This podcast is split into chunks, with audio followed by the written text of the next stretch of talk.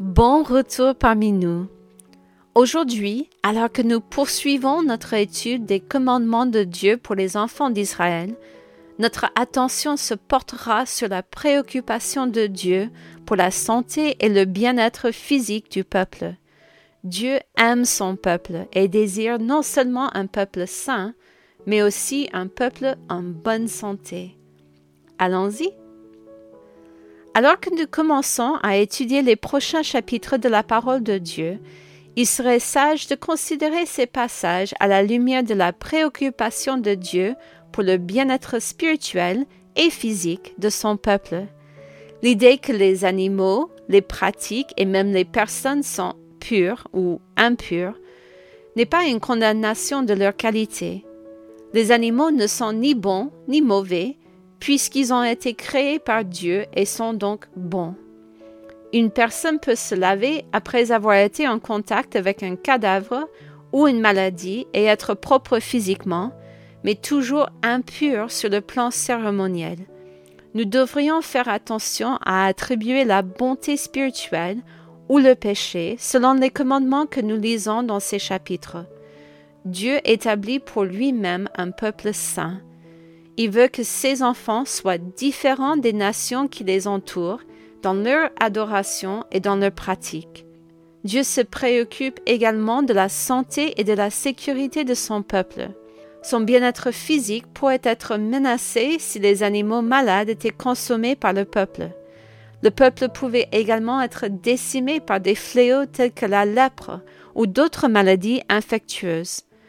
Le souci de Dieu pour son peuple était double créer un peuple saint et obéissant qui ferait confiance à Dieu pour sa protection et son bénéfice, et l'aider à lutter contre des maladies qui n'étaient pas préparées à traiter.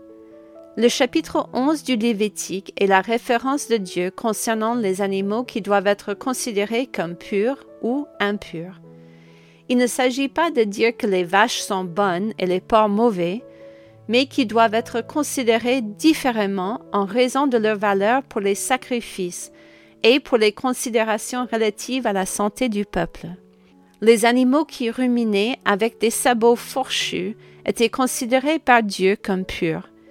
Le fait de ruminer la nourriture est considéré comme une double protection contre les maladies, contrairement aux animaux qui ne ruminent pas. Cependant, Dieu ne s'intéressait pas seulement à la santé du peuple, il établissait une différence visible entre son peuple et les nations païennes qu'il rencontrerait plus tard. Beaucoup de ces animaux impurs étaient consommés et adorés par des nations païennes de la terre promise.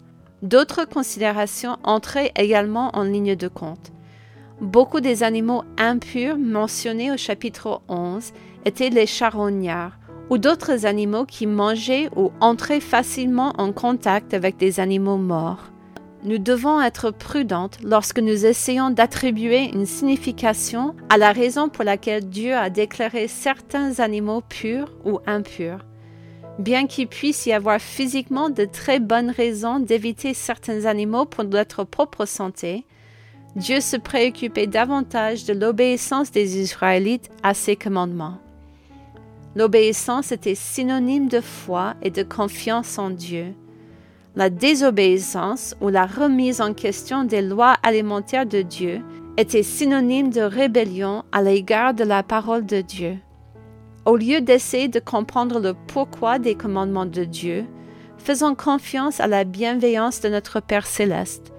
Lui seul, lui seul sait ce qui est le mieux pour nous. Au chapitre 12, nous lisons les lois de Dieu concernant la purification des femmes et des bébés après l'accouchement. Là encore, bien qu'il y ait des considérations pratiques pour le bien-être physique de la mère et de l'enfant, Dieu se préoccupe également de l'obéissance de son peuple. Les femmes étaient considérées comme impures du point de vue cérémoniel après l'accouchement, ce qui signifie qu'elles ne pouvaient pas participer à l'adoration ou aux offrandes du tabernacle pendant les sept jours suivant la naissance d'un garçon. La mère pouvait alors assister à la circoncision de son fils le huitième jour, mais elle était ensuite considérée comme impure pendant 33 jours. Après avoir donné naissance à une fille, une femme était impure pendant deux semaines et 66 jours. Certaines personnes se sont interrogées sur la raison de la différence entre la période d'impureté après la naissance d'un garçon et celle après la naissance d'une fille. Mais il n'y a pas d'indication claire dans les Écritures. De nombreuses idées ont été proposées, mais en fin de compte, nous ne pouvons pas attribuer une raison là où Dieu est resté silencieux. Nous savons que Dieu aime les hommes et les femmes de la même manière et qu'il ne voulait en aucun cas suggérer que les bébés filles étaient moins importants que les garçons. Ici, le souci de Dieu est que le peuple entende ses instructions et obéisse. Nous voyons également que Dieu se préoccupe avec amour des mères et de leur rétablissement après l'accouchement. Il s'agissait d'une protection spéciale pour elles, afin d'assurer qu'elles puissent se reposer et guérir après l'accouchement, et qu'elles ne soient pas obligées de reprendre toutes leurs fonctions immédiatement après avoir eu des enfants, comme Dieu a la bonté d'envisager cette bénédiction pour nous. Au chapitre 13, nous commençons l'examen des lois de Dieu concernant la lèpre et d'autres maladies infectieuses de la peau. Nous savons aujourd'hui à quel point la lèpre non traitée peut être dévastatrice pour des groupes entiers de personnes. En l'absence de médecine moderne, l'isolement, le lavage des zones infectées et la limitation des contacts avec des objets physiques auraient été nécessaires pour éviter la propagation de ces maladies. Dans les instructions, nous voyons que les plaies cicatrisées ou guéries pouvaient être déclarées pures après un isolement et une observation minutieuse. Les plaies ouvertes avaient besoin de temps pour guérir, et si ce n'était pas le cas, elles représentaient une menace sérieuse de contamination pour le reste de la population. Le lavage des vêtements ayant été en contact avec les zones infectées était également nécessaire pour le bien-être de la population, et si les vêtements ne pouvaient pas être nettoyés, ils devaient être brûlés. Les récipients en terre qui étaient entrés en contact avec l'impureté devaient être brisés et les objets en métal lavés. Les personnes infectées devaient être également tenues à l'écart du camp pour éviter d'entrer en contact avec d'autres personnes et limiter ainsi la propagation de l'infection. Tout cela était nécessaire pour la santé physique du peuple. En même temps, Dieu précisait sa volonté en ce qui concerne son adoration.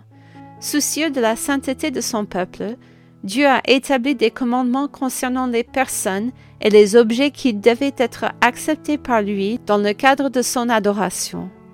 Ces commandements ne devaient pas être pris à la légère.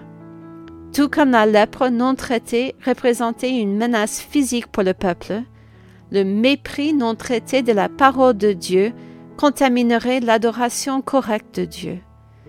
Plus tard, Dieu utilise la lèpre pour nous rappeler que nous sommes tous malades du péché et que nous devons être purifiés de nos impuretés.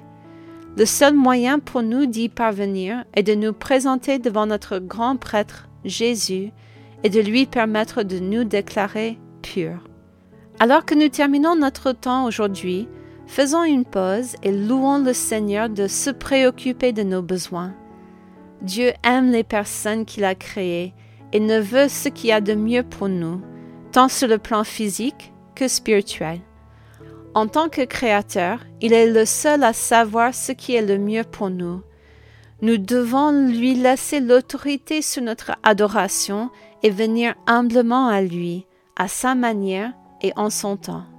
Il est réconfortant de savoir que le Dieu qui nous a créés se préoccupe également de notre santé et de notre bien-être. Quel Dieu plein de bonté. À la prochaine!